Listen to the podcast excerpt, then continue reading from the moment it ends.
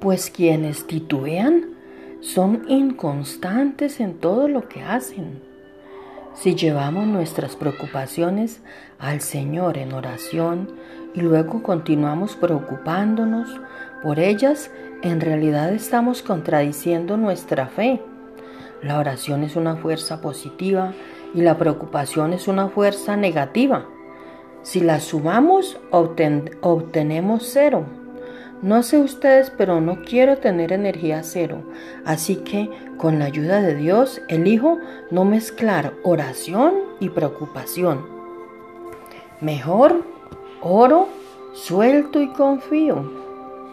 Aunque queremos vivir una vida eficaz y poderosa, muchas personas operan con energía cero porque siempre están mezclando lo positivo y lo negativo.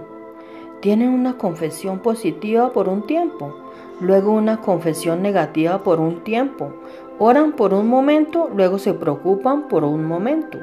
Confían por un momento, luego dudan por un momento. Como resultado, simplemente van y vienen sin progresar nunca. No magnifiquemos lo malo, magnifiquemos lo bueno.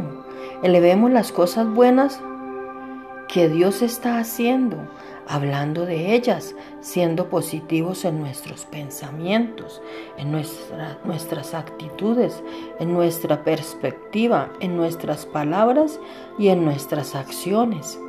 Porque no toma, ¿Por qué no tomar la decisión de mantener una actitud positiva confiando en Dios y negándote a preocuparte?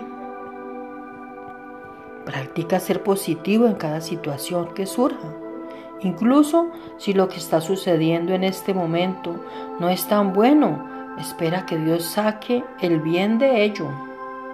Y hecho está.